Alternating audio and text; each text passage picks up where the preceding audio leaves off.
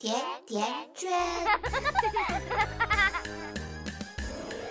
非凡人物，非常人生，听有趣有爱的名人励志故事，给家庭教育不一样的启示。大家好，我是圈圈，这里是甜甜圈 Family，欢迎收听讲给爸妈听的名人励志故事第二季，有请东北圈圈。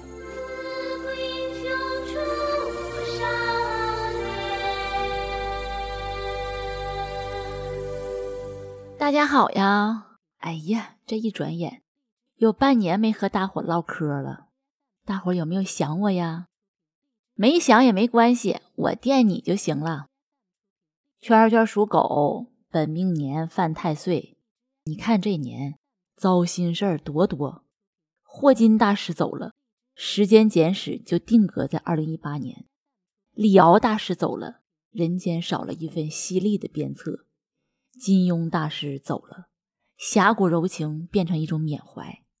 还有李咏、单田芳、施正杰老师都走了，这一路上他们结伴不寂寞了，留下咱们在这唏嘘和感慨万千。这狗年太不吉利了，这不，离元旦还有三天的时候，刘德华演唱会上因为嗓子发炎失声了，宣布暂停后面所有演唱会。听到这个消息的时候，正在吃饭的我，那筷子啪啦就掉地上了，一点不夸张，我都快哭出来了。狗年的魔咒还没除呀，我是真害怕呀。刘德华是谁？在很多人眼里，他是个天王，但是在我们华仔迷的心里，他就是我们整个青春。对于一个八零后的中年老少女来说，青春这两个字，那是一提。就要流眼泪的。这次演唱会计划二十场，当天晚上是第十三场。为了这次演唱会，他一直就是戒糖、戒淀粉，拼命保持身材。每次排练完都是深更半夜了。五十七岁了呀，在他唱不出来的时候，哭着说：“我对不起大家了。刚刚医生让我别唱了，可是我真的很舍不得大家呀。”刘德华的拼命与敬业，坚持了三十七年，那是有目共睹的。但是，刘德华今天的成就，仅仅靠努力和拼命就够了吗？我们已经听过太多关于他的故事：从贫民窟走出来的穷小子，唱歌被骂没天赋，经历过光线四百天的雪藏，自己公司亏损四千万，直至破产。四千万什么概念？按照物价涨幅来看，当时的四千万相当于今天的七八个亿。你想想，你要是亏了七八个亿，会咋样？现在亏个几百万都有人要死要活的。因为这创业的巨额亏损，整个九十年代，刘德华就只能不停的出来拍戏挣钱，全部用来还债。就这么艰难，刚出道的陈果导演。拿着香港制造的剧本找到了刘德华，华仔就被导演的热情和剧本的创意打动了。即便他当时已经泥菩萨过河，自身难保了，却还是东拼西凑的凑出了五十万。靠这笔钱和自己公司剩下的那点过期胶卷儿，拍了《香港制造》，而这部片子问鼎了十七届金像奖最佳影片。或许正是因为这样跌宕不定的人生经历，才让华仔有了一颗默默帮助他人的好善之心。九七年香港金融危机，刚刚小有名气的张卫健几乎破产了，房贷都还不起，差一点卷铺盖睡马路了。就在这时候，刘德华的公司签下了张卫健。张卫健说：“我跟他说，我马上就要破产了。”他马上开了一张支票给我，帮我度过了难关。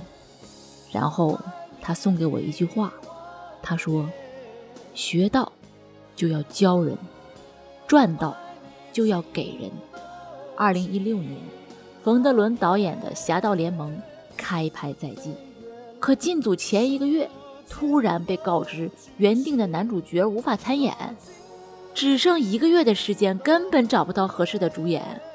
冯德伦那是一夜白了头。刘德华知道了以后，主动调整了自己的档期出演，不但没有加片酬，还主动请缨当了监制。两千年前后，香港电影很长一段时间走下坡路。刘德华发起了亚洲新星岛计划，先后投资了宁浩、林子聪、郭子健、陈玉珊等多位年轻导演。他是纯粹为了扶植这个产业，所以他只提供资金和帮助，从来不干预创作。而至今，他投资的这些电影，只有宁浩拍的《疯狂的石头》以及陈玉珊的《我的少女时代》赚了钱，其他的基本都血本无归了。可是他并不后悔呀，他说：“电影业不景气，就不做电影了吗？就是因为电影不景气。”我知道很多幕后的工作人员都没有公开，也有很多新导演根本没有任何机会。既然我有能力，就试一下，为大家提供一个开工就业的机会，也给一些新导演一个发挥的机会。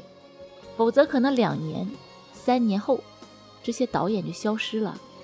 再有才华，也得吃饭吧，那就要转行了。而我们也相信。这些撒下的种子，终有一天会生根发芽，长成参天大树。有圈友说：“圈圈呀，刘德华人家那是有本事干大事，帮人大忙。我们也没啥本事，谁需要我帮忙呀？我也帮不了谁。帮人不是有没有钱，而是有没有心。”王宝强有一次上卫生间的时候排队，一回头。发现了排在他身后的竟然是刘德华，王宝强这个激动啊，就让刘德华排在他前面。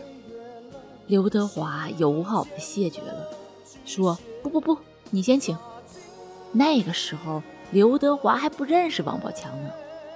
上完厕所以后，王宝强第一次用感应水龙头洗手，用不明白呀，这手忙脚乱的。刘德华这时候已经洗完了，哎，他又不动声色的。在王宝强身边重新又洗了一遍，默默地为王宝强解了这个围。事情说来就是小事情，却深刻地反映出华仔这个人由内而发的善意。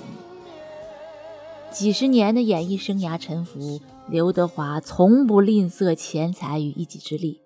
对他来说，帮助别人是一件再普通不过的事儿，也是必须去做的事儿。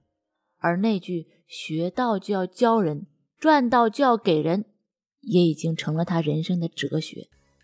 一个人要有所成就，那绝不仅仅是学习好就能实现的。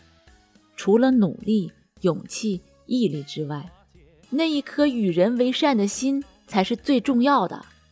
不然，你人生那么多需要拼人品的时刻，你拿什么去拼？